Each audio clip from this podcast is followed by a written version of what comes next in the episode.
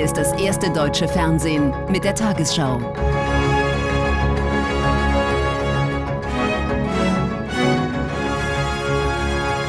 Heute im Studio Konstantin Schreiber. Guten Abend, meine Damen und Herren. Ich begrüße Sie zur Tagesschau. Flächendeckende Warnstreiks im öffentlichen Dienst haben heute den Nahverkehr massiv behindert. In sieben Bundesländern hatte die Gewerkschaft Verdi dazu aufgerufen. Zeitgleich gab es Protestaktionen von Fridays for Future. Die Klimaaktivisten fordern eine Verkehrswende und deutliche Investitionen in den öffentlichen Nahverkehr.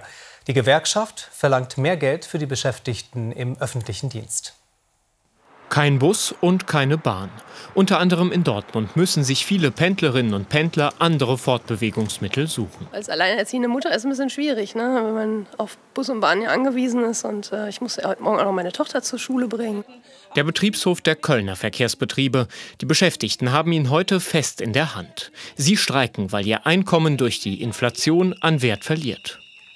Es ist momentan alles so teuer geworden. Ich als Alleinverdiener mit drei Kindern also ich sag mal, Mitte des Monats komme ich überhaupt nicht mehr über die Runden halt. Wir fordern ganz konkret 10,5 Prozent, aber mindestens 500 Euro und das auf eine Laufzeit von zwölf Monaten.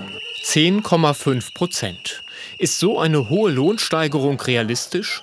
Die Arbeitgeber in Bund und Kommunen bieten derzeit deutlich weniger. 5 Prozent mehr Geld, aber auf zwei Jahre gestreckt. Das Gesamtangebot liegt natürlich nicht nur bei 5 Prozent, sondern 5 Prozent und 2500 Euro Einmalzahlung, Steuer, Sozialabgaben frei und, auch das nachhaltig, eine Erhöhung des Weihnachtsgeldes.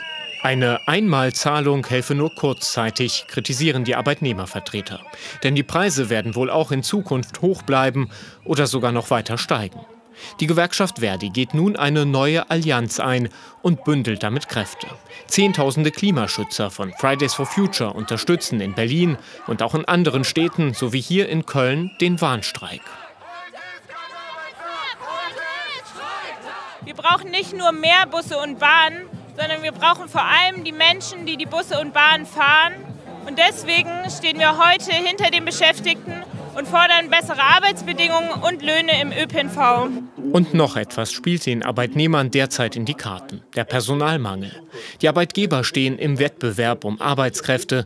Entsprechend selbstbewusst sind die Beschäftigten, so wie hier in Sachsen. Die nächste Verhandlungsrunde für den öffentlichen Dienst steht Ende März an. Schon kommenden Mittwoch wird wohl in Kitas und sozialen Einrichtungen gestreikt. Der Klimaschutz sorgte auch weiter für Streit in der Koalition. Konkret ging es heute um die Verkehrspolitik. Die Grünen lehnen Pläne von Verkehrsminister Wissing ab, der neben Bahnstrecken und Brücken vor allem Autobahnen weiter ausbauen will. Der FDP-Minister stellte eine neue Studie vor, nach der sich der Verkehr in den nächsten Jahrzehnten ausweiten wird, vor allem der Gütertransport auf der Straße. Das will der Verkehrsminister hier zeigen. Bis Mitte des Jahrhunderts werden 5,4 Millionen Menschen mehr in Deutschland leben, als man bei der letzten großen Verkehrsprognose erwartet hat. Das heißt für Wissing, auch die müssen von A nach B kommen und dafür müsse die ganze Infrastruktur ausgebaut werden, inklusive Straßen. Ausgerechnet die Straße auszunehmen, obwohl sie am stärksten äh, belastet sein wird in den nächsten Jahren, äh, würde ja bedeuten, der Bevölkerung den Infrastrukturbedarf, den sie hat, bewusst vorzuenthalten. Bis 2051 soll der Personenverkehr insgesamt um 13 Prozent zunehmen, der Güterverkehr um satte 46 Prozent. Dabei wird auf der Straße 54 Prozent mehr Güterverkehr erwartet, auf der Schiene 33 Prozent mehr. Mehr Verkehr braucht entsprechende Straßen, findet auch die Union. Wir brauchen ein leistungsfähiges, ein gut ausgebautes Straßennetz. Das erwartet die Bevölkerung von uns und das erwartet auch die Wirtschaft. Wissings Koalitionspartner hat jedoch große Zweifel. Es gibt eine Prognose, dass der Lkw-Verkehr auf den Straßen weiter wächst. Allerdings im Gegensatz zur Schwerkraft ist es kein Naturgesetz und es ist schlichtweg die Folge der jahrzehntelangen Vernachlässigung der Bahn. Mehr Güter auf die Schiene. Diese Forderung der Grünen kann FDP-Verkehrsminister Wissing aktuell nicht erfüllen. Die Bahn ist derzeit überlastet. Mehr Straßen für mehr Güter? Diese Schlussfolgerung Wissings wollen die Grünen nicht akzeptieren. Und so geht der Streit um die Verkehrspolitik in der Ampelregierung weiter. Nach dem Widerstand von Verkehrsminister Wissing gegen das pauschale Aus für Autos mit Verbrennungsmotor ab 2035 liegt die Entscheidung der EU erst einmal auf Eis. Die endgültige Abstimmung wurde auf unbestimmte Zeit verschoben. Wissing fordert einen Vorschlag, wie E-Fuels, also synthetische Kraftstoffe, nach 2035 eingesetzt werden können. Auch Italien, Polen und Bulgarien wollen dem Brüsseler Vorhaben so nicht zustimmen.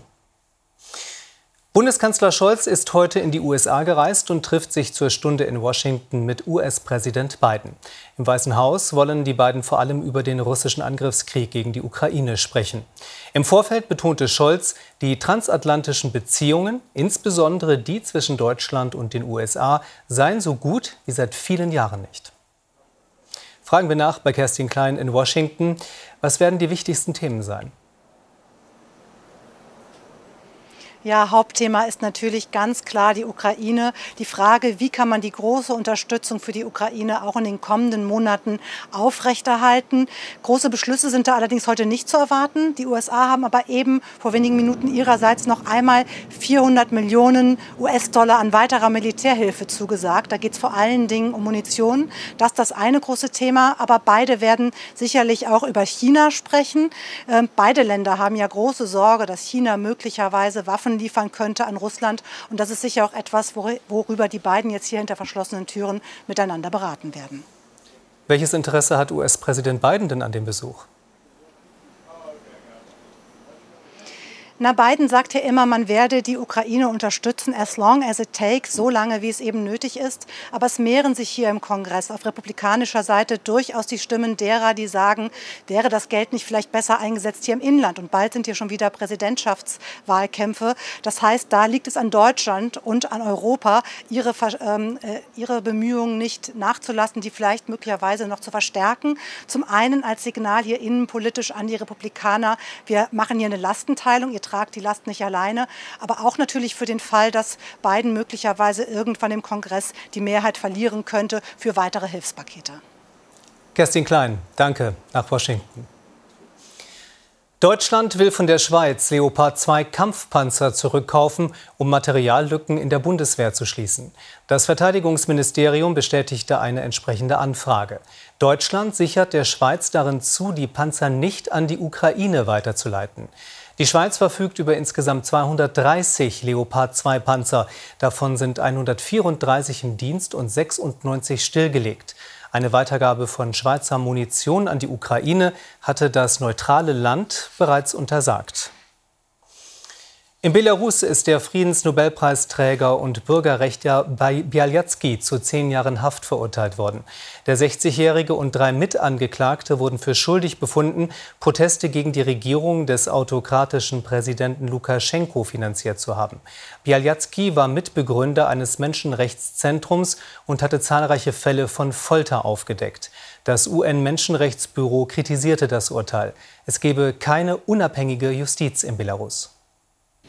Der vielleicht wichtigste Menschenrechtler von Belarus, Ales Bialyatsky, gründete die Organisation Wiesnia. Heute wurde er verurteilt wegen Schmuggels und der Finanzierung öffentlicher Unruhen. Das Urteil gilt als politisch motiviert. Uns besorgt der unfaire Gerichtsprozess und die fehlende unabhängige Justiz in Belarus. Verteidiger von Menschenrechten landen so in Strafverfahren für ihre legitime Arbeit. Bei den Protesten 2020 spielte Beljatskis Organisation eine wichtige Rolle. Die Menschenrechtler vermittelten Anwälte und dokumentierten Folter und andere Menschenrechtsverletzungen seitens der Polizei. Beljatsky damals jeden Tag sehen wir, dass es mehr politische Gefangene werden. Eine ernsthafte Herausforderung für die belarussische Gesellschaft. Beljatsky wurde im Juli 2021 festgenommen und sitzt seitdem in Haft. Im vergangenen Jahr erhielt er in Abwesenheit den Friedensnobelpreis, gemeinsam mit ukrainischen und russischen Menschenrechtlern. Seine Frau nahm die Auszeichnung entgegen. Dieser Preis gehört allen Verteidigern der Menschenrechte, allen Bürgerrechtsaktivisten sowie Zehntausenden Belarussen, die Schläge erfahren haben, Folter, Festnahmen und Gefängnis. Beljatzky nannte die Repressionen in Belarus nach der gefälschten Präsidentschaftswahl 2020 heute einen Bürgerkrieg und forderte die Behörden auf, dem ein Ende zu setzen. Im Iran werden immer wieder Schülerinnen an Mädchenschulen vergiftet. Hunderte sind in den vergangenen drei Monaten krank geworden. Die Hintergründe sind noch unklar. Als Täter werden unter anderem religiöse Fanatiker vermutet, die Schulbildung für Frauen ablehnen. Die USA und Außenministerin Baerbock verlangen vom Iran Aufklärung. Es sei ein Menschenrecht, dass Mädchen ohne Angst zur Schule gehen könnten, so Baerbock. Wieder ein Giftangriff auf ein Mädchenwohnheim. Gestern Abend in Karaj, einer Millionenstadt in der Nähe von Teheran. Viele Jugendliche leben hier und trauen sich kaum mehr vor die Türe. Der Grund, hunderte Schülerinnen sollen bisher durch Giftangriffe verletzt worden sein. Einige von ihnen liegen weiter im Krankenhaus, klagen über Atembeschwerden, Schwindel, Übelkeit und Atemnot. Regimekritiker sehen darin den Versuch, die Jugendlichen einzuschüchtern. Das ist äh, eher ein Rachezug oder eine Art äh, Kontrolle wieder zu gewinnen über diesen junge Generation, die sich sehr deutlich vor die Revolte, vor äh, Veränderung, grundliche Veränderungen im Iran eingesetzt hat, sehr mutig und sehr deutlich. Wut bei den Angehörigen. Tod dem Diktator rufen sie und meinen Revolutionsführer Khamenei.